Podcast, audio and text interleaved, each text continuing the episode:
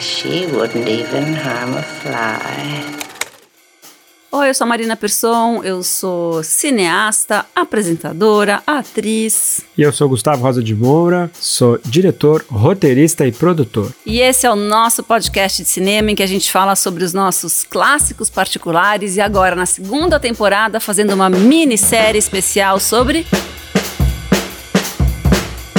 Hitchcock. Alfred Hitchcock. Uhul! Este cineasta que nós tanto amamos, mas também sabemos fazer críticas, né, Gustavo? Sim, sempre importante, né? Não perder essa, essa distância. E qual é o filme de hoje, Gustavo? O filme de hoje talvez seja o filme mais famoso do Hitchcock, um filme que todo mundo já ouviu falar, um filme de 1960, preto e branco, chamado Psicose. E que ficou imortalizado por causa da trilha sonora maravilhosa de Bernard Herrmann. E da cena do chuveiro que não deixou mais as pessoas tomarem banho em paz, né? Ninguém. Sobretudo quando tem cortina de plástico e não box. Sabia que, sabia que, que eu, vi uma, eu vi uma entrevista da Janet Lee que quando ela filmou, ela não entendeu direito o que estava acontecendo, porque a filmagem da cena é sempre muito, né, a cena muito picadinha durante sete uhum. dias e tudo. Ela não entendeu direito o que estava acontecendo. Quando ela viu o filme no cinema, na, na estreia, ela falou que ela ficou anos sem conseguir tomar banho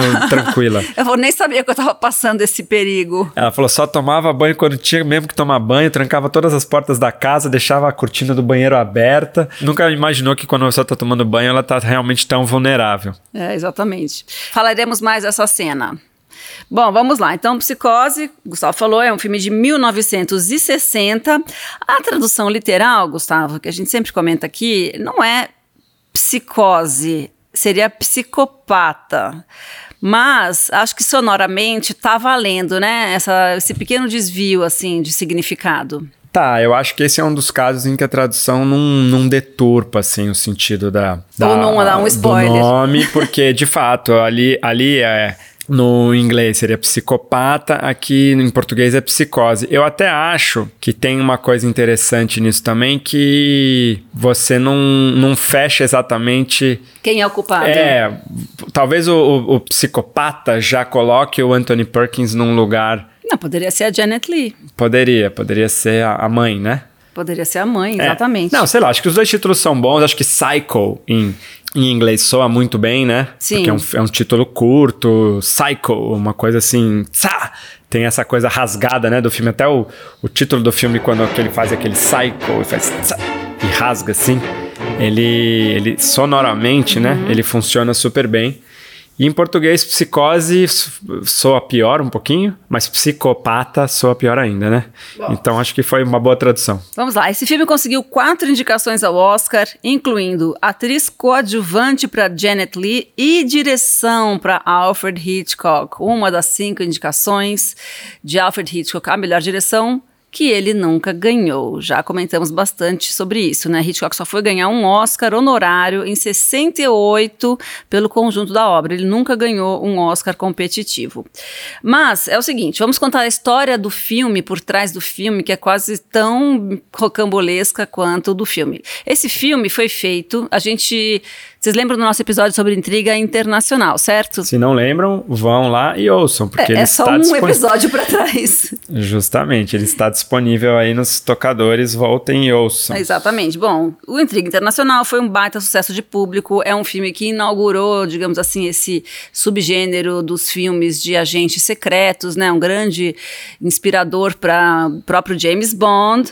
E aí a Paramount queria que o Hitchcock fizesse um sucesso igual. Falou, não, a gente quer outro E tem uma curiosidade: era o último filme que o Hitchcock ia fazer é, embaixo deste contrato que ele tinha com a Paramount, que era um contrato de sete anos.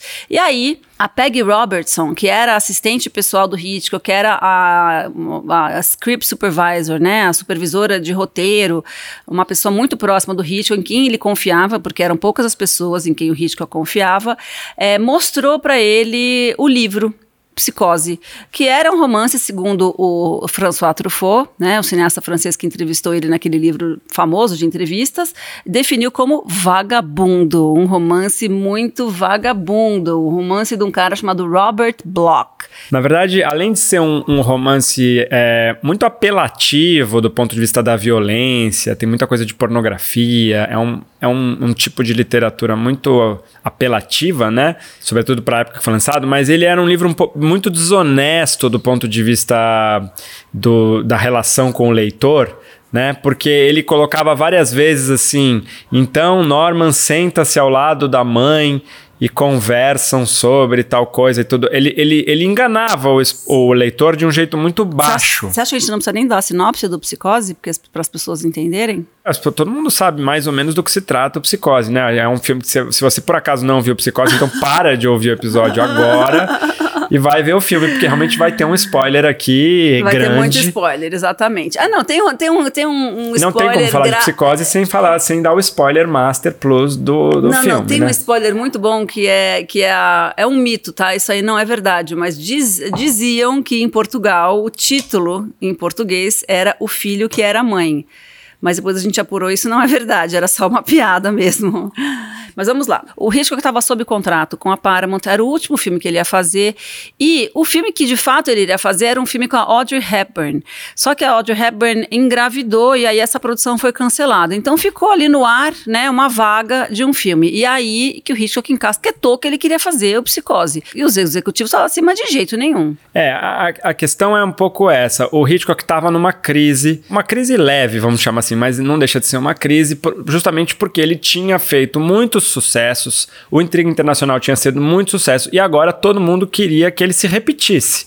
Basicamente, a Paramount queria que ele fizesse um filme igual ou muito parecido com o Intriga Internacional, queria que fizesse filme grande, com grandes estrelas e com poucos riscos. É, falaram, deu certo, vamos e fazer o de novo. tava com medo de ficar velho, digamos assim, né? Meio, meio sendo acusado por uma parte da imprensa de que ele também já estava se repetindo, de que ele já não era mais o inventor que ele tinha sido. Ah, então ele, ele, ele foi atrás de um projeto que o desafiasse criativamente uhum. e ele queria muito se conectar com uma certa juventude, com um novo público de cinema. E ele reparou que tinham um, uns filmes sendo produzidos na época por produtoras menores, por, por estúdios menores, uns filmes meio baratos, de baixo orçamento, ruins, mas que tinham, davam um certo público, que tinham uma aderência com a juventude, porque também não estavam presos àquele sistemão de Hollywood. E aí ele ficou, ele né, em conversas com pessoas próximas dele, assim, ele falava: imagina se uma pessoa boa, se um bom diretor fizesse um filme desse tipo, né, mais simples, de baixo orçamento, é, mais um pouco mais radical, né, nas apostas e tudo. E aí ele resolveu que ele ia fazer o Psicose de qualquer maneira. Ele estava rico na época e muito poderoso. Ele foi lá para para Paramount e falou o seguinte: tudo bem, vocês não querem pagar o filme? Eu pago tá bom? Eu vou financiar esse filme e vocês distribuem e, e, me, e deixam eu filmar aqui nos estúdios da Paramount. O pessoal da Paramount é, mesmo assim, tentou impedir, falar assim: não, Tamo os nossos ocupados. estúdios estão ocupados, não vai ter como. E era tudo mentira. E o Hitchcock sabia que aquilo era uma balela, porque eles obviamente conseguiriam desocupar o estúdio se eles quisessem. Não, e estava em declínio, parece que estava uma época que não tinha tanta é. coisa mesmo sendo feita. E aí ele falou: ah, é? Tá bom, então eu vou. Você faz o seguinte: vocês não pagam o meu salário, porque na época ele estava sob contrato, quem pagava o salário dele era Paramount. Ele falou: então vocês não pagam o meu salário e eu vou fazer esses, esse filme nos estúdios da Universal onde eu faço meu programa de televisão e vocês realmente só precisam distribuir. E vão ficar com 40% dos, Aí eu fico, dos lucros. É, eu fico com 60% dos direitos do filme, ok? Aí o pessoal da Paramount não tinha mais o que dizer, né? Falou, bom, vai lá então, Vou fazer o quê? Então, ó, vamos aos números. O Hitch comprou os direitos anonimamente do livro do Robert Bloch por 9.500 dólares. E ainda pediu para a PEG, para assistente dele, a fiel escudeira, para comprar todas, ou mandar comprar todas as cópias existentes do livro nas livrarias para que ninguém lesse e soubesse o final. É. E aí, o orçamento do filme foi de 800 mil dólares, é, que, enfim, mesmo para a época, era um baixo orçamento, né? Qualquer coisa abaixo de um milhão era um orçamento né, relativamente baixo. E o, aí... Em dinheiros de hoje, seriam, eu chuto, assim, seriam uns 8 milhões, uma coisa assim. Multiplica mais ou menos por 10, assim. Seria né? um, um um filme caro brasileiro, mas um filme muito barato americano. É. Né? E aí, quanto faturou o Psicose? Bom, pra vocês terem uma ideia, na época o filme faturou 13 milhões, então custou 800, faturou 13 e ao longo dos anos faturou 60 É, milhões. ele foi até, relançado em 69, é, né? até os anos 70 o filme já tinha faturado 60 milhões de dólares, uma loucura. Até hoje fatura, né? É um filme que dá lucro até hoje, depois virou, virou franquia, virou Psicose 1, 2, 3. Não, virou série Bates, TV, teve refilm- Bates Motel. Teve refilmagem. É, enfim, é um- Gus Van Sant. Foi um negócio, do ponto de vista de negócio, foi um negócio da China que deixou o Hitchcock, que já era um sujeito rico, deixou ele realmente um sujeito milionário, porque ele ganhou, tinha 60% do, da É. renda do Psicose. Mas só esclarecendo, não foi o Hitchcock que fez as sequências, né? As sequências foram feitas depois que o Hitchcock morreu. Psicose 2, 3 e depois o telefilme e o remake foram todos feitos depois da morte dele. Inclusive, né, Ma, eu, eu arriscaria. Eu nem sei se ele autorizaria isso, né? É, não é, provavelmente não, tanto que esperaram ele morrer para É. poder fazer. Mas o fato é que o Hitchcock, quando fez isso, né, ele teve que tomar uma atitude, assim, claro, com- na hora que ele que estava bancando e com essa ideia de, de se renovar e tudo, ele resolveu fazer o filme de um jeito completamente diferente do que ele costumava trabalhar, a começar pela equipe. Ele trabalhava com uma equipe que era top, digamos assim, equipe AAA de Hollywood, os melhores de todos, consequentemente os mais caros, e também pessoas que precisavam de muita estrutura, é, faziam coisas só com material de primeira qualidade e tal. Nesse filme, ele resolveu pegar a equipe de televisão dele. Vamos lembrar que televisão, na época, estava começando. Uma televisão preta e branca, nos inícios da televisão. Então, a, a exigência de qualidade que se tinha para um material passar na televisão era muito baixa, né? A qualidade da própria, da própria imagem era tão ruim que você não precisava ficar caprichando tanto. As produções eram muito mais rápidas e muito mais baratas muito mais do que hoje. E, e o Hitchcock então pegou essa turma que estava fazendo a série que ele, que ele apresentava, que era o Hitchcock Presents. É, dos anos 50, meio dos anos 50 até meio dos anos 60, o Hitchcock apresentou essa série, é, que eram episódios de ficção, né? Sempre com esse tema de terror, crime, suspense, que ele dirigia alguns episódios, mas ele, sobretudo, ele apresentava todos os episódios, né? Ele, sempre ele ia lá, fazia uma introdução. Good evening. Do you believe in ghosts? Of course not. I knew you didn't.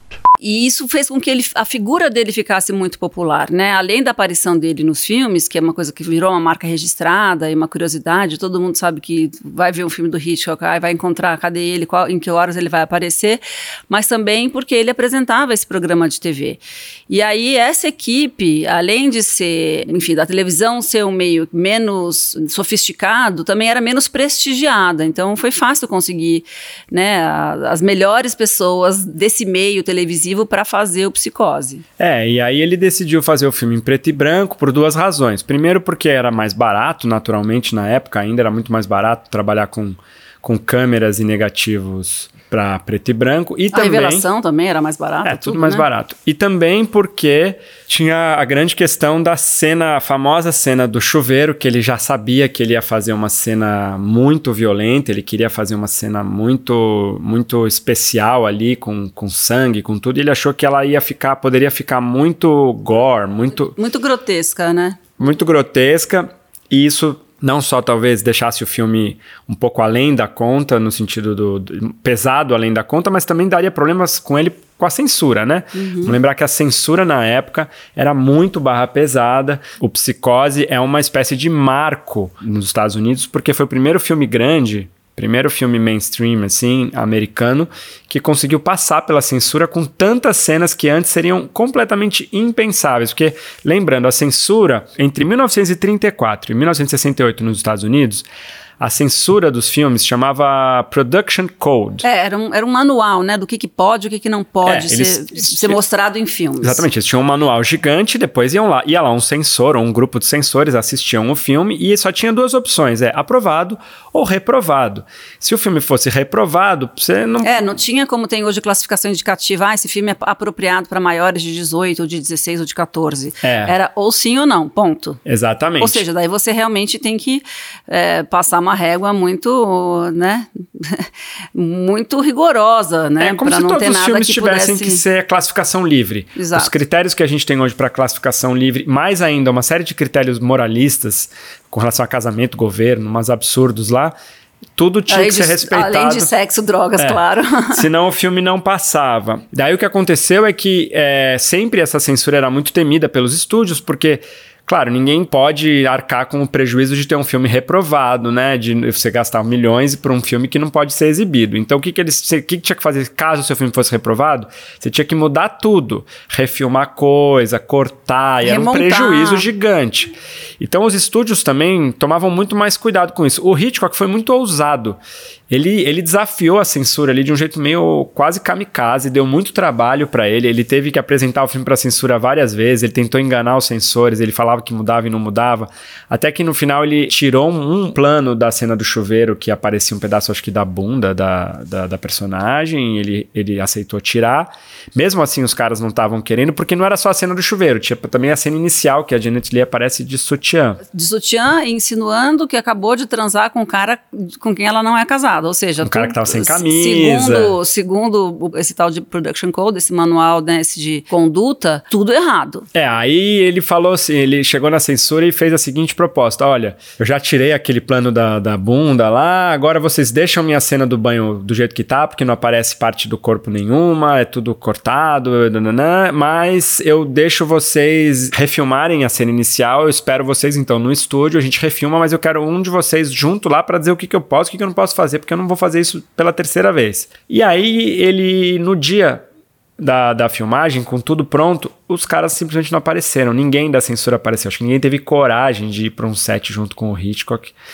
E o fato é que ele aí ele teve o pass, ele teve o approval, a aprovação da censura Uhum. E- com o filme do jeito que estava. Então, e aí, é, aí o que aconteceu? O Psicose hoje, é, segundo a própria Wikipédia, é, estabeleceu um novo nível de aceitabilidade, né, para um monte de coisa que era proibido, para violência, para comportamento desviante, como eles dizem, para sexualidade, né? Isso, isso claro nos filmes americanos, porque na Europa já era bem diferente, né?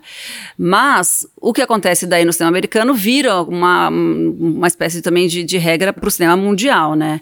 Também dizem que o Psicose é o primeiro slasher movie. Slasher movie são aqueles filmes em que uma pessoa, um grupo de pessoas é assassinado com é, objetos cortantes, né? E Slasher dizem vem também que, dessa... que é o primeiro thriller psicanalítico, assim, né? Um filme. Nossa, quantas coisas é o primeiro? É, ele inaugura muitas coisas, é um filme antes e depois de Psicose. Uma coisa interessante também é que o Hitchcock fez questão de proibir que as pessoas entrassem atrasadas no filme. É. Tem uma, uma, uma série de propagandas, né, interessantes, assim, que a gente vê em que o Hitchcock tá lá do lado, assim, do, do cartaz e com, apontando o relógio, assim, e falando assim, né, não pode Não entrar pode. atrasado. E ele fez os donos de cinema proibirem, É, que era uma coisa que não existia putos, na falaram, época. Não, como assim? Vão perder clientes. Só que o que, que aconteceu?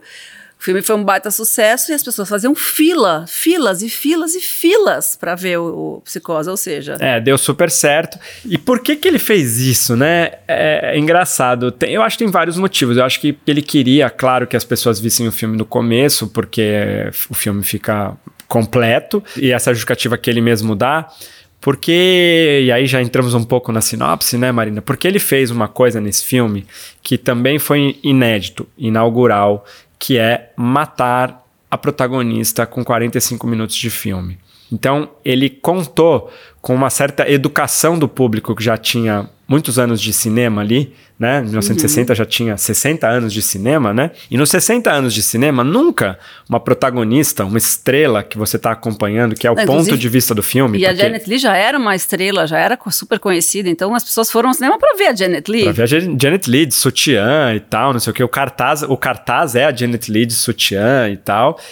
E aí, de repente, você tá no ponto de vista dela, você tá com ela acompanhando lá o drama dela, que roubou aquele dinheiro e tudo. De repente, ela é morta numa cena absolutamente chocante. Por isso que essa cena, o Hitchcock sempre soube que seria a grande cena do filme. Ela é morta aos 45 minutos do filme. E aí você troca. Simplesmente você deixa de acompanhar o filme pela perspectiva da Janet Leigh. Ela deixa de ser protagonista, naturalmente, porque ela morre. E você passa a ser o Norman Bates, você passa pro ponto de vista do psicopata, do não, e, psycho. é, e, aí- e é engra- e é só que a gente não sabe ainda que ele é o psicopata. A gente E acha que a o- mãe é que é doida. O Hitchcock, queria, o Hitchcock dizia assim: se alguém por acaso entra atrasado e não vê a Janet Lee no filme, vão se sentir traídos, vão Lesados, sentir que né? jogaram dinheiro fora, porque como é que eu vi aqui pra ver um filme com a Janet Lee e ela não tá no filme? Eu acho um pouco louco, porque a pessoa teria que entrar 45 minutos atrasada num filme, né? Que é bastante atraso. Mas o fato é que essa propaganda também, o Hitchcock não era bobo nem nada, tudo que ele pudesse fazer que criasse uma polêmica ia ser a favor dele, né? Ele, ele era um gênio da propaganda, né? Ele sabia como ninguém Promover os filmes. publicizar os filmes e, a si mesmo, né? promover a si mesmo, exatamente. Tanto que ele é o diretor que é o mais conhecido, é a figura mais conhecida de todos os diretores, assim, É, sem virou dúvida. caricatura, caneca, bonequinho, camiseta, adjetivo, tudo que você quiser, Hitchcock, Hitchcockiano. Bom, mas enfim. Então vamos falar um pouco do filme em si, Sim. né? A gente já deu alguns spoilers, já falamos algumas coisas aqui, mas podemos falar mais um pouco do filme em si. Então, finalmente, Marina, você estava querendo tanto, então conta aí a sinopse do filme. É, a sinopse do filme é essa. É, Marion Crane é uma secretária no Arizona, em Phoenix, é, que tem um namorado que não pode se casar com ela porque tem dívidas, dívidas que ele herdou do pai, ele tem uma ex-mulher que para quem ele tem que pagar a pensão, ou seja, tem uma questão aí que falta dinheiro para ela conseguir a felicidade de se casar com o homem amado. Ao mesmo tempo, ela trabalha numa numa imobiliária e neste dia em que ela tem essa discussão com o namorado, é, vem um poderoso texano muito arrogante Are you unhappy? Not inordinately. e paga por uma propriedade em dinheiro. São 40 mil dólares que ele dá na mão dela e que o chefe pede para ela de depositar direto no banco. Ele não quer ficar com aquele dinheiro no escritório durante o final de semana. Mary então resolve subitamente fugir com o dinheiro e vai pega a estrada com a intenção de ir encontrar o amado é, com os 40 mil dólares. Porém, no meio do caminho, ela dorme no Bates Motel né, no Motel Bates, onde ela encontra Norman Bates, um garoto que vive. Garoto, não. Um garoto? É, não, Não, claro. ele é se um chama rapaz. de garoto, é um rapaz, um é um adulto. rapaz, é um garoto, exatamente. Eu, eu chamei ele como a mãe dele chama, a mãe. é um rapaz nos seus, sei lá, vinte e tantos anos, 30, que cuida sozinho deste motel e mora com a mãe. A gente acha nesse primeiro momento que tem uma mãe repressora, um pouco enlouquecida, é, que fica muito contrariada quando a Marion vai se hospedar lá e Norman oferece para ela um jantar, Would you have dinner with me? um I was lanche just e tal. Nessa noite eles têm uma conversa em que ele se abre, ela se abre, ela entende que ele tem uma dependência com a mãe e ao mesmo tempo ele faz ela cair em si, se arrepender do que fez e ela decide, a gente entende que ela decide voltar para Fênix para devolver o dinheiro. E aí ela está muito cansada e ela segue para o quarto para tomar um banho dormir e voltar para Fênix no dia seguinte. Nesta hora que ela vai tomar um banho, a gente vê Norman observando a Marion por um buraquinho que ele abriu na parede, está disfarçado por um quadro, e aí você tem uma cena super bonita, né, de voyeurismo, que é uma cena que pode ser interpretada de muitas formas, assim, é, poéticas, inclusive. Uma cena que fala muito sobre o próprio cinema, sobre o espectador, sobre o nosso desejo de observar o outro. E é uma cena também muito erótica, porque a Marion está se despindo, ela está tirando o sutiã. A gente observa o Norman ah, vendo essa mulher se despir. É, nesse momento, o Norman corre para a mansão onde está a mãe e a Marion entra no chuveiro. E aí tem a cena mais famosa do Hitchcock, acho que de, toda a cinematografia do Hitchcock, do chuveiro. A gente conhece essa cena de core salteado, mesmo quem não viu o filme, é, conhece muito bem os violinos, as cordas do Bernard Herrmann ecoando enquanto Marion é esfaqueada no chuveiro. Essa é a sinopse da primeira parte do filme. É, então, enfim, acho que não vale a pena ficar contando toda a história do filme aqui. Vamos terminar a sinopse aqui, mas e dizer o seguinte, aproveitar esse gancho aqui, Marina, para dizer que esse é claramente um filme dividido em duas partes, quase como se fossem dois filmes, né? E isso é uma novidade, vamos dizer, isso não está no livro. O livro é só a história do Norman Bates, a a Marion é uma das mulheres que ele mata ali. E, e, eles reestruturaram, né, no roteiro. O filme realmente tem essas duas partes. Tem essa parte da, da Marion, o tal do que a gente chama, poderia dizer, o mundo da Marion, que é um mundo moderno dos carros, dos escritórios, do dinheiro, o mundo dos policiais, do detetive, assim, esse mundo, digamos, normal, aquela América moderna contemporânea, que é até é representada pelo próprio motel ali, que é horizontal, e tem o mundo do Norman, que é o mundo que se inicia quando ela morre, e a gente já comentou aqui, o protagonismo passa da Marion para o Norman. O mundo do Norman é um mundo arcaico, é um mundo gótico, né? Representado por aquela casa. Então, o cenário principal do filme, que é o, o Bates Motel, ele é a junção dos dois mundos, né? Ele é o, o motel horizontal, né, que é o mundo moderno da estrada dos carros e aquela casa que gótica, a gente, gótica, inspirada numa pintura do Edward Hopper, ah, né? É. Uma Tem casa pena que vocês não podem ver. Uma casa gótica vitoriana e não só a casa, mas tudo que ela representa, né? É o mundo da noite, é o mundo daqueles pássaros empalhados, o mundo daquelas fantasias meio toscas, daquela perua tosca, daquela faca, um mundo, um mundo sinistro, um mundo arcaico, o um mundo da psicose. Então, já começando uma coisa meio freudiana que sempre acompanha as análises do, do filme Psicose, é quase como se a gente tivesse uma primeira parte, né? Associada à neurose que é a neurose da Marion, que é essa pessoa que está frustrada porque não pode se casar, porque não pode ter o, o, o amor dela e a, o casamento decente, e resolve roubar um dinheiro para tentar resolver essa frustração, e o mundo da psicose, que é o mundo do Norman, como a gente já falou, esse mundo sinistro de alguém que também tem uma frustração gigantesca e um trauma, uhum. né, que a gente vai descobrir lá na frente, que é toda uma relação dele com a mãe, uma uhum. frustração da mãe ter se casado de novo e que levou é, ele a matar a mãe. Doentia, né? Uma relação doentia. Esse mundo da neurose, da psicose, do dia, da noite, do moderno e do arcaico, eles estão simbolizados no filme de várias formas, na própria estrutura, né, como a gente falou, esse filme que é bipartido em duas partes partes, na troca do protagonismo, na, nos elementos gráficos e visuais que a gente vê que o filme alterna o tempo todo. Sim. Tem uma coisa que eu queria falar sobre esse assunto, que é o seguinte: o Hitchcock, ele, quando você falou que ele de fato queria desafiar, né, digamos assim, essa gramática que já era muito familiar para o público, né, de, de que a protagonista é uma estrela, ou seja, quando você mata ela no primeiro terço do filme, você já está causando um, uma baita surpresa, né, na plateia, né, as plateias, as pessoas ficam espantadas, né? Não é o único, digamos assim, ia falar pegadinha, mas pegadinha acho que não define muito bem o que o Hitchcock fez, mas pegadinha, vai, eu não consegui achar nenhuma palavra melhor. Porque quando ele faz a transferência de protagonista para o Norman, em princípio, o Norman é simplesmente um filho oprimido pela mãe que, quando ele encobre os sinais do assassinato, quando ele limpa o banheiro, pega o corpo dela, bota dentro do carro e joga o carro no pântano, ele está simplesmente encobrindo um crime. Ou seja, você está com ele, você está simpatiz, né, simpatizando com ele. Tanto que tem é, aquela a entrevista do Truffaut, Truffaut fala, né, que assim, que você, a gente chega a torcer para que o carro, com a sua protagonista, protagonista morta afunde naquele pântano, porque nesse, nesse momento você já transferiu, né, a sua identificação, a você público, para o, o rapaz, o Norman, que até então a gente não sabe que é o assassino. E aí, a outra quebra é justamente essa, porque você, o Hitchcock faz você se identificar com um protagonista que se revela um vilão, ou seja, Sim. muitas coisas que ele, ele mexe com muitas é, certezas do, do espectador, porque o espectador não estava acostumado a ver seu protagonista morrer e muito menos identificar com o assassino um psicopata. Torcer pelo assassino. Você só descobre que ele é, de fato, o assassino e um, e um psicopata, um assassino serial, quase, no finalzinho, quando, né, quando tem a revelação ali que, que, aquela, que, que aquela voz e tudo era ele com uma, uma espécie de dupla personalidade.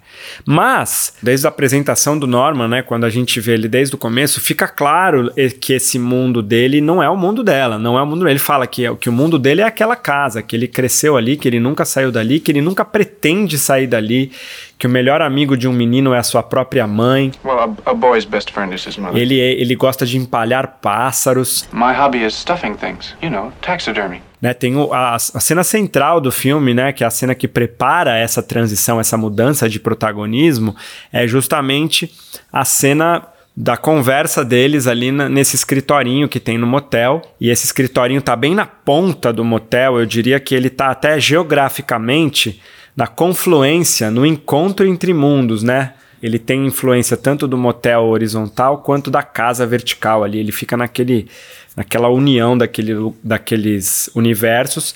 E ali naquele, naquela conversa, que é uma cena longa, acho que de 10 minutos, a gente vê que eles são personagens que têm algo em comum, são jovens, frustrados, uhum.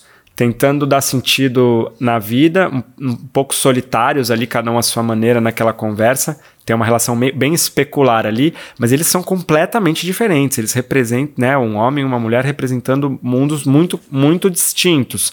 E aí eu tenho até uma frase do Zizek, ou Zizek, que é um um filósofo bem interessante, bem divertido, engraçado até, mas que, que fez muitas análises ligando psicose a, a Freud e a Lacan, a psicanálise, enfim.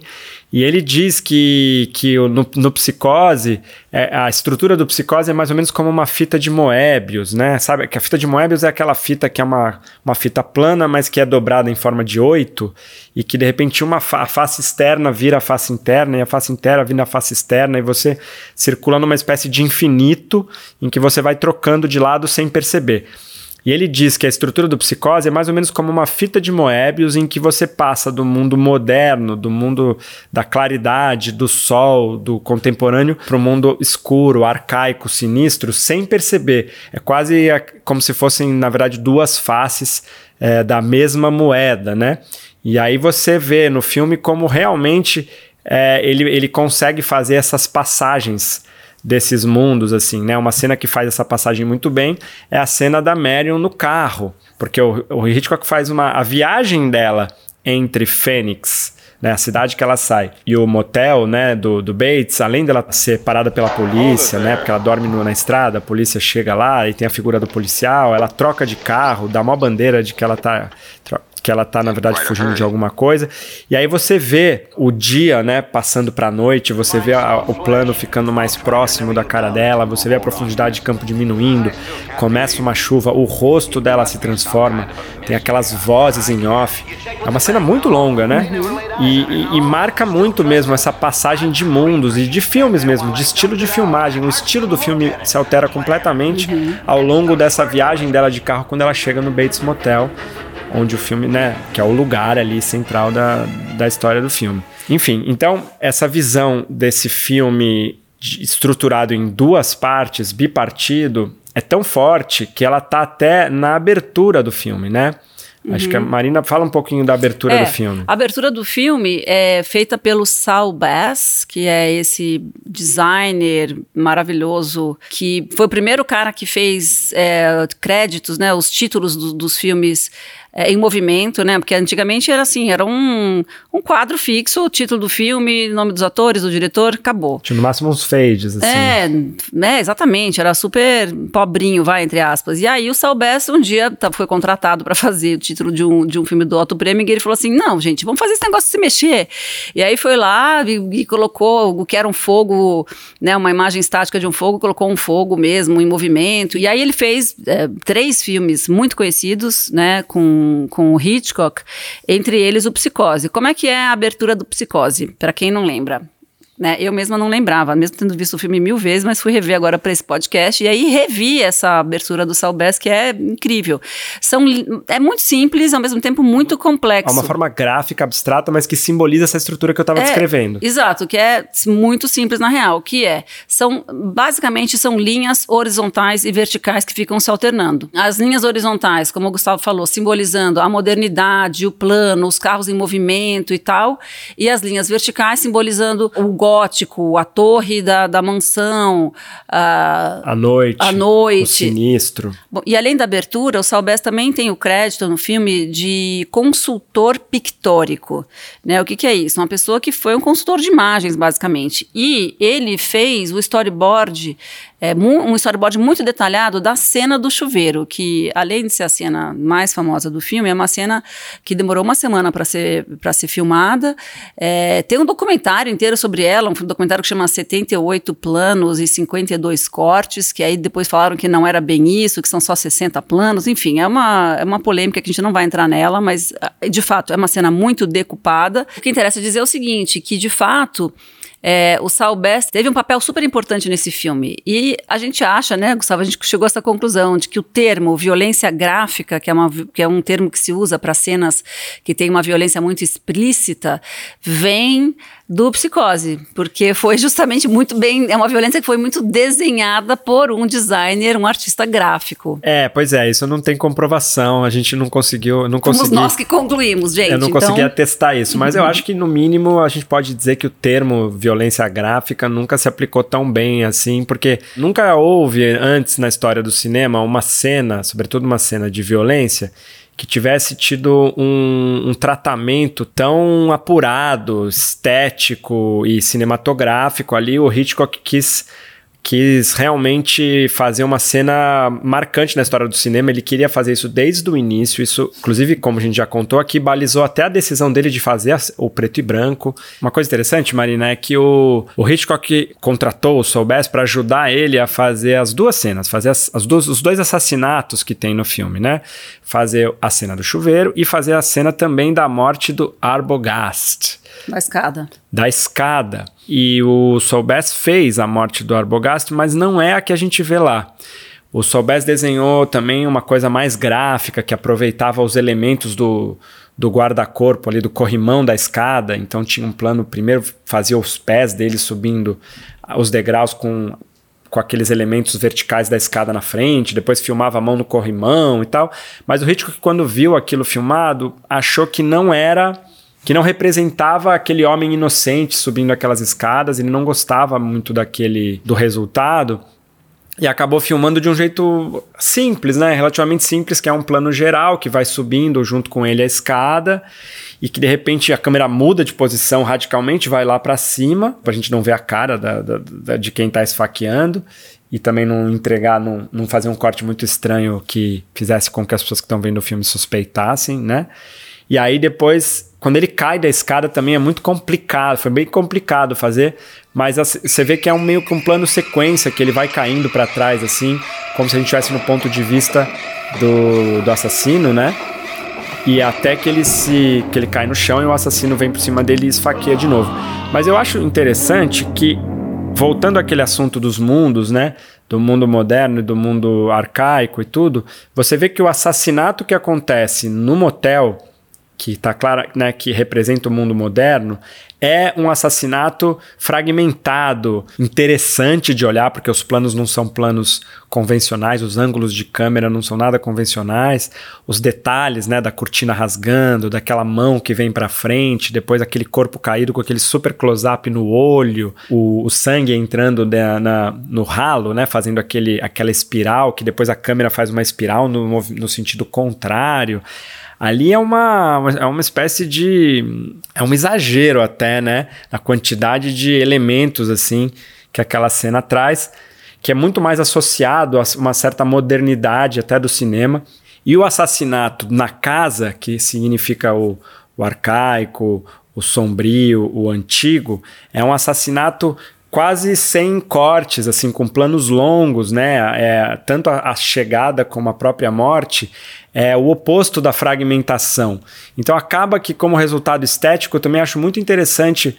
Acho que foi uma sacada é, muito boa do Hitchcock de não, de não filmar as duas mortes de um jeito parecido e de, de alguma maneira, marcar ainda mais essa divisão, essa partição que tem no filme entre esses, entre esses universos, né? Mas se essa cena do chuveiro fosse só um exibicionismo e que não jogasse a favor do sensorial, do que o Hitchcock queria, que era de emocionar as plateias, eu acho que seria até uma coisa meio ridícula, porque vira um exibicionismo cinematográfico, mas que não está a favor da história. Só que no caso é o oposto. Essa cena, ela arrancava gritos das plateias. Quando ela foi vista a primeira vez nos cinemas americanos, as pessoas gritavam. Quando vinha aquele aquele violininho. Não, não, só o susto do, do o assassino, assassina barra mãe, enfim. Norma abre as cortinas do chuveiro, gente. É até hoje eu levo susto, sabendo o que vai acontecer. Falar, ai não, lá vem aquela cena que eu vou levar um susto. E tem muitas facadas que são direcionadas como se fosse na tela, assim, como se fosse nos espectadores, né? Elas vêm em direção à câmera, as facadas. É, você não vê, isso, isso é importante dizer, a gente não vê nenhuma vez uma faca entrando na pele da, da vítima, né? É, é tudo, e... é tudo, é tudo sugerido você, você junta pelas partes, mas uma coisa que é muito. Só para terminar meu raciocínio. O que é muito brilhante dessa cena é que ela, como, como né, a gente vê nos relatos e tudo, ela surtiu o efeito que o Hitchcock queria. Ela, ela deixou as pessoas completamente surpresas da protagonista morrer, deixou as pessoas completamente chocadas, pensando duas vezes na hora de tomar banho, se iam deixar a porta aberta, se não, como a gente já falou Aterro- aqui. Aterrorizadas, então, a palavra. Aterrorizadas, né? E, e que, que era o que ele queria? Ele queria que a cena tivesse a favor de uma emoção, não um exibicionismo cinematográfico, não é um maneirismo, não é uma coisa assim do tipo, ó, como eu sei fazer uma cena de muitos planos. Aquilo era a favor, né? Era, era usar a linguagem cinematográfica para reforçar uma emoção que, por exemplo, na literatura não, não seria daquele jeito, que, que no teatro não seria daquele jeito. Era uma coisa eminentemente cinematográfica. E ele tem muito, importante dizer, o Hitchcock tem muito orgulho dessa cena e muito orgulho desse filme, né? Na entrevista que ele deu para o Truffaut, que a gente sempre cita aqui em todos os podcasts que a gente faz sobre Hitchcock, né? No livro do Hitchcock Truffaut, ele fala que nesse que para ele no Psicose o tema interessa pouco, os personagens interessam pouco, o que interessa a ele é a linguagem cinematográfica, a maneira como a linguagem cinematográfica foi usada, porque ele diz que ele, ali ele fez um filme puro. Ele conseguiu emocionar os espectadores através de elementos da linguagem cinematográfica. Claro que ele está falando, sobretudo, dessa cena, e não só, né? Tem outras cenas é, em que a linguagem cinematográfica é usada de maneira é, brilhante, mas ele, ele ficou muito orgulhoso, muito feliz. E aí ele conseguiu tudo, porque ele conseguiu emocionar as plateias, ele conseguiu sucesso comercial, ele era dono do filme, ele conseguiu fazer uma espécie de revolução cinematográfica. Foi, eu acho que esse o Psicose é o filme que o Hitchcock mais gostava mesmo, Claro, dele mesmo, né? Mas não, e, e é- e é, e é exatamente isso. É um filme que quebrou os paradigmas e fez novos paradigmas, né? Ele tanto quebrou padrões e convenções, como ele convencionou depois o que veio a ser filmes de suspense, entendeu? Foi que todo mundo copia o Psicose, quer dizer, digo todo mundo copia, é modo de dizer, claro, mas é isso, assim, é um filme muito copiado, é, emulado, né, e muitas vezes, claro, fracassado, né? Como você citou, Gustavo, é um gênero muito fácil de, de ficar chinfrim, de ser tosco. E ele falou, imagina isso feito por um bom diretor. Então, o tipo de violência, o tipo de grafismo, o tipo de história que é contado no Psicose, só é o Psicose porque foi feito por uma pessoa muito talentosa. É, e e- muitas pessoas talentosas, porque o Hitchcock Muitas, também é. sabia, sabia se cercar de pessoas talentosas. Falando nisso, a gente tem que falar do Bernard Herrmann, a importância da música. Já que a gente está no podcast, dá, dá pra gente ouvir a música do Bernard Herrmann.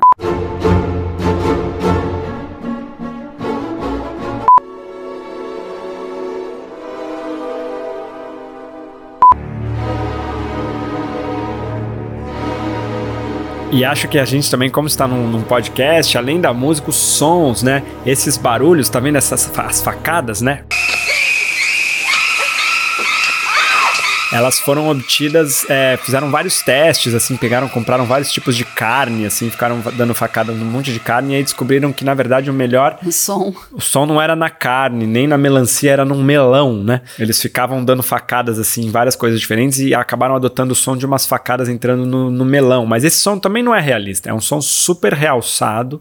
Tanto é que é uma faca entrando no melão. Eu, nem, eu não consigo ouvir nem facada, nada, só ouço a música. Tão, tão, você tá tão apavorado nessa hora que eu não sei, eu não consigo ouvir. Mas dá pra ouvir. E a questão também aí do interessante pra falar, já que você levantou esse assunto do Bernard Herrmann, é que tem duas curiosidades interessantes sobre a música nessa cena específica, nesse filme. A primeira é que o Bernard Herrmann era um músico já muito consagrado na época, né? Falamos já dele aqui, ele fez a música do Corpo que Cai,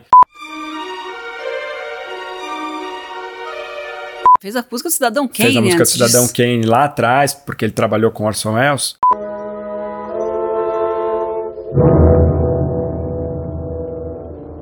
Quando o Hitchcock chamou ele para fazer a música do Psicose, o Hitchcock ofereceu um cachê metade do que ele costumava ganhar, o Bernard Herrmann. O Bernard Herrmann falou que não. E aí teve lá uma negociação com o Hitchcock, que acabou topando, acho que o Hitchcock pagou tudo, não sei exatamente como foi, mas o importante é que ele, apesar de, de do Hitchcock ter pago o cachê do Bernard Herrmann inteiro, o Bernard Herrmann teria que trabalhar com menos dinheiro para produzir a música, porque uhum. vamos lembrar, nessa época, é, e até hoje, na verdade, essas grandes trilhas de cinema são orquestras, são orquestradas, você tem que gravar uma orquestra. Não, lembra do, lembra do Corpo que Cai, que é um, também um episódio que já feito por nós aqui, né, no nosso podcast de cinema, é isso, uma sinfônica. É, você, você tem que imaginar que, que custava muito caro produzir essas trilhas. Aí o Bernard Herrmann teve essa sacada genial que foi fazer diminuir completamente, ao invés de fazer uma fazer músicas para uma orquestra meio mais ou menos ou menos música, ele resolveu fazer tudo para um quarteto de cordas, né? Então, é, usando o violino, viola, cello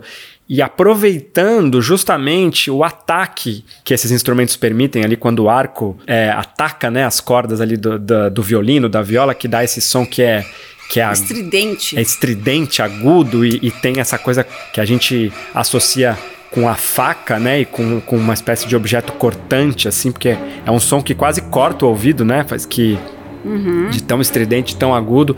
Eles colocaram os microfones muito perto das cordas para poder para poder o som quase que estourar as, um pouquinho, né? E conseguiram esse efeito é, incrível, que, que veio de uma restrição, né? Talvez assim, se tivesse todo o dinheiro do mundo para fazer, o Bernard Herrmann tivesse ido para uma, pra uma ideia uma mais orquestrada e não tivesse chegado de, num resultado tão legal. Tem essa história de que ele, que o Bernard Herrmann falava que reger, ele próprio que regia, né? Os, os é, enfim, se fosse uma orquestra, se fosse só o quarteto, que ele falava que era como, assim, a analogia que ele faz com uma pintura, é como se o pintor desse o pincel para outra pessoa desenhar, pintar no quadro. Ele gostava ele mesmo de, de reger as, as partituras e as composições dele. Não, então, mas aí, é, aí a segunda curiosidade que eu queria falar é que o Hitchcock no inicialmente, quando ele passou a lista de cenas que ele queria que fossem musicadas pelo Bernard Herrmann, ele não incluiu essa cena. Ele queria que essa cena. Não, aliás, ao contrário, ele não queria é, música. Ele queria que essa cena fosse só com o som direto, entre aspas, né? Só com os, os sons realistas ali das facas e, e uma cena que, que o silêncio ajudasse o, o, o, drama e tal, uma cena sem música, sem o, o artifício, entre aspas, da música. Uhum. O Bernard Herrmann desobedeceu o Hitchcock, porque também era uma pessoa muito já era um tinhoso. Já era tinhoso e poderoso o suficiente para isso. Ele desobedeceu o Hitchcock, compôs a, a, a, essa famosa trilha e falou pro Hitchcock e testar. Falou, e falou pro Hitchcock, vamos testar, vamos testar. E aí tem até uma cena que a gente não sabe se é verdade ou não, naquele filme Hitchcock, que, que é um pouco sobre bastidores do Psicose, né? Que é o com Anthony Hopkins e com a Helen Mirren, Helen Mirren e a Scarlett Johansson e tal, em que ele tá na sala de montagem discutindo com o Bernard Herrmann e com a com a Alma Revel, com a esposa dele, se, que era uma super também montadora e que ajudou ele a, a decidir várias coisas no Psicose, se poria a música ou não, e aí quando ele vê, quando ele vê a cena com a música, ele fala, não, realmente deixa a música. Mas enfim, só é uma outra história de uma colaboração de, de um artista é, muito, posso, muito importante. Né? Posso fazer um parênteses aqui, claro. abrir um parênteses?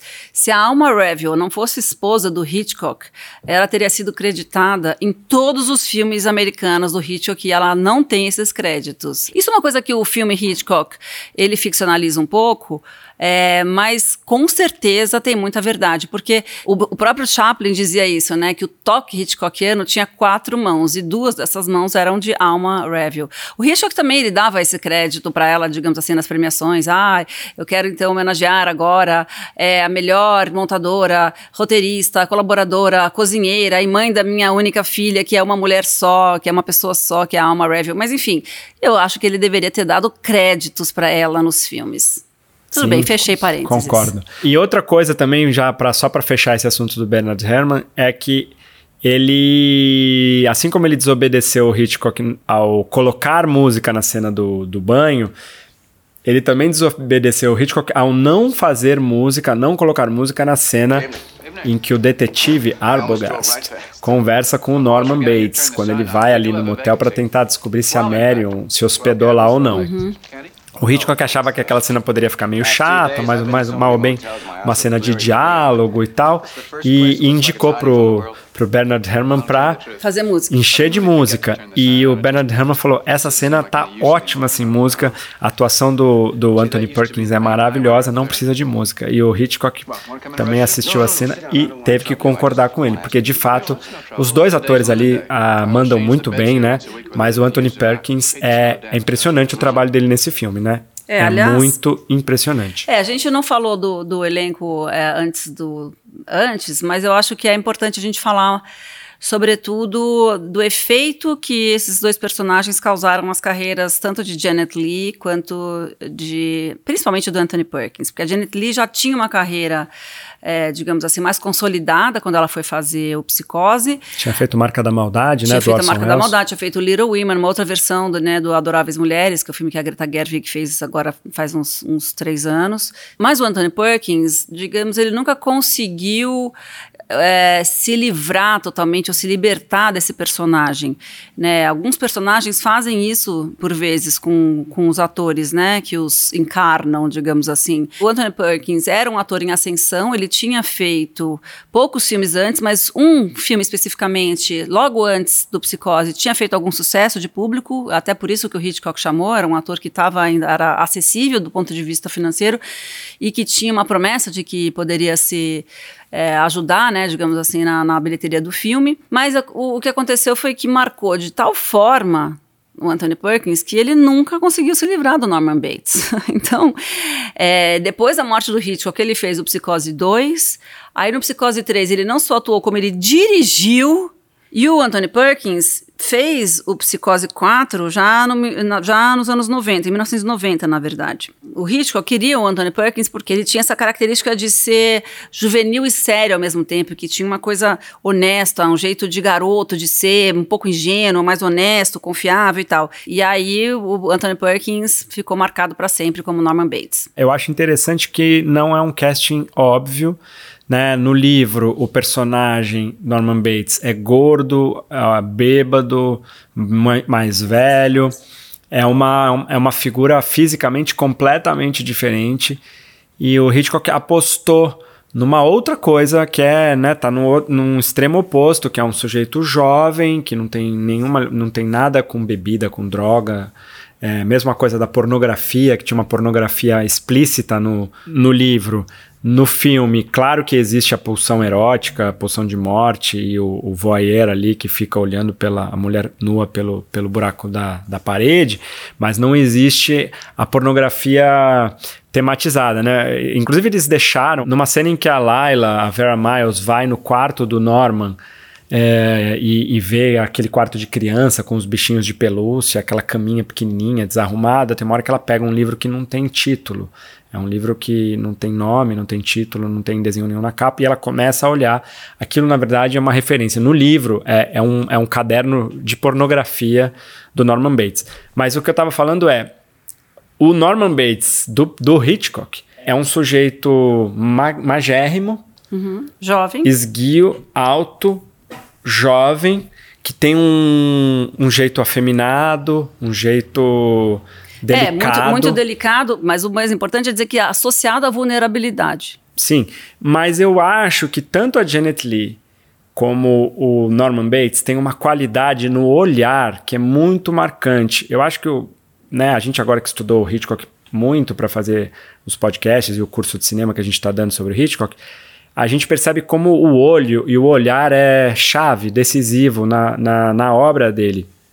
E eu acho que nos dois personagens de psicose, o olhar é muito impressionante. O olho da Janet Leigh é um olhão, né? E tem aquela, aquela maquiagem com aquele rímel, assim, é um olho que você fica muito fascinado. E o olho do Anthony Perkins é incrível. E eu acho até que ele passa um lápis naquele olho, né, Na Marina? última cena, ele, é, ele- acho que ele usa rímel na, durante o filme todo, porque ele tem os cílios muito marcados, e, e no final, com certeza, tem um lápis ali, tipo um lápis preto dentro do olho, sabe? Uma coisa meio cajal. É, na cena, do, na cena da, da- que eles estão conversando no, no, no gabinete, lá, aquela cena que tem os pássaros em volta, tá, tá também. de o-. O olho dele parece que tem um delineador. É delineador que fala? Parece que tem um lápis preto assim em volta. E fica um olhar egípcio, um olhar magnético, assim, é um negócio muito, muito forte, assim. E tem o plano nesse filme, né? Tem o plano do olho, dois planos de olho de close, um dele e um dela, né? Uhum. O dele é a hora que ele tá olhando no buraco da fechadura, que ele faz um super close, que o olho dele ocupa a tela do cinema inteira, né? Um, visto de lado, assim, com a luz batendo bem na frente. E o dela é quando ela tá morta, que a câmera cola também no olho dela e faz aquele zoom out, né? Com, com, com a câmera girando tal. Então é, eu não sei, eu, eu acho que o Hitchcock também escolhia muito. Isso é um palpite, tá? Não li isso em lugar nenhum. Mas eu acho que ele escolhia muito uh, os atores pela qualidade do olhar dos atores, né? Uhum. Pelo, pelo quanto o olho dos atores era fascinante, assim, para a câmera. It's not as if she were a, a maniac, a raving thing. She just goes a little mad sometimes. We all go a little mad sometimes. Então tá, né, Gustavo? Acho que é isso. Pois é, então acho que sobre psicose é isso. Senão vai ficar muito longo. A gente poderia falar muito mais aqui. Esse é um filme que tem muitas histórias, muitas interpretações. Só nessa, nesse fervo freudiano aqui, a gente podia ficar falando de várias é, coisas. De traumas. Da casa, que a casa representa o ego, o superego e o id, enfim, teria muitas discussões, mas a gente não vamos fazê-las hoje, porque senão não vai dar tempo nesse podcast aqui. Quem tiver mais interesse também, tem muitos textos, a internet está cheia de análises, dá para se divertir aí pesquisando sobre psicose. Mas a gente também queria dizer que eu, a gente, né, motivados aí pelo nosso podcast de cinema, resolvemos dar cursos de cinema, eu e Marina.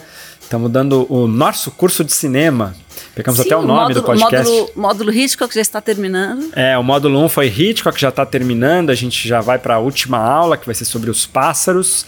Mas a gente vai dar um próximo curso sobre Kubrick, Stanley Kubrick. Aham. E quem se, se animar a fazer um curso livre sobre Kubrick, um curso de quatro aulas e não precisa ser cineasta, não precisa ser estudante de cinema, não precisa ter muito conhecimento prévio, aliás, nenhum conhecimento prévio, só basta gostar de cinema, né, Marina? Sim, se interessar. E se interessar, ter curiosidade. Claro, então quem tiver animado, vai lá no nosso Instagram, NP de Cinema, lá tem as informações e se inscreva e a gente se vê daí nas aulas. Mas além disso também, mais um recadinho de fim aqui a gente dizer que essa segunda temporada do nosso podcast de cinema, alguns episódios estão sendo liberados em todas as plataformas e não só na Aurelo, como a gente costumava fazer, para chamar mais gente mesmo para ouvir na gente na Aurelo, né? Porque a Aurelo é essa plataforma brasileira de podcast que remunera os podcasters, né? Que os é criadores. muito importante. Ela ela remunera por play. Então, todo podcast que você ouvir na Aurelo, se o, se o criador do podcast se cadastrar na Aurelo, ele recebe uma, um dinheirinho pela audição o que é muito legal. E eles também têm esses originais, né? Como é o caso do nosso podcast de cinema, como é o caso do Oculto, de outras produções que, que tem por lá. E então a gente sempre incentiva muito as pessoas a, a nos ouvirem na Aurelo e também a ouvirem a primeira temporada que só tá lá, né? Os 24 episódios da primeira temporada do nosso podcast de cinema estão lá. Foram 24 filmes, cada um de um diretor diferente. E agora essa, alguns episódios dessa segunda temporada estão em todos os Gente, então é isso. Semana que vem vamos falar de Os Pássaros, último filme aqui da nossa série Hitchcock, do nosso podcast de cinema. Até lá! Nosso podcast de cinema tem direção, produção e apresentação de Marina Persson e Gustavo Rosa de Moura, coordenação geral de Bruno Orovics, edição de Júlia Leite, direção de produção de Bia Almeida, assistência de produção de Sabrina Macedo. Nosso podcast de cinema é um original da Orelo, produzido pela Mira Filmes.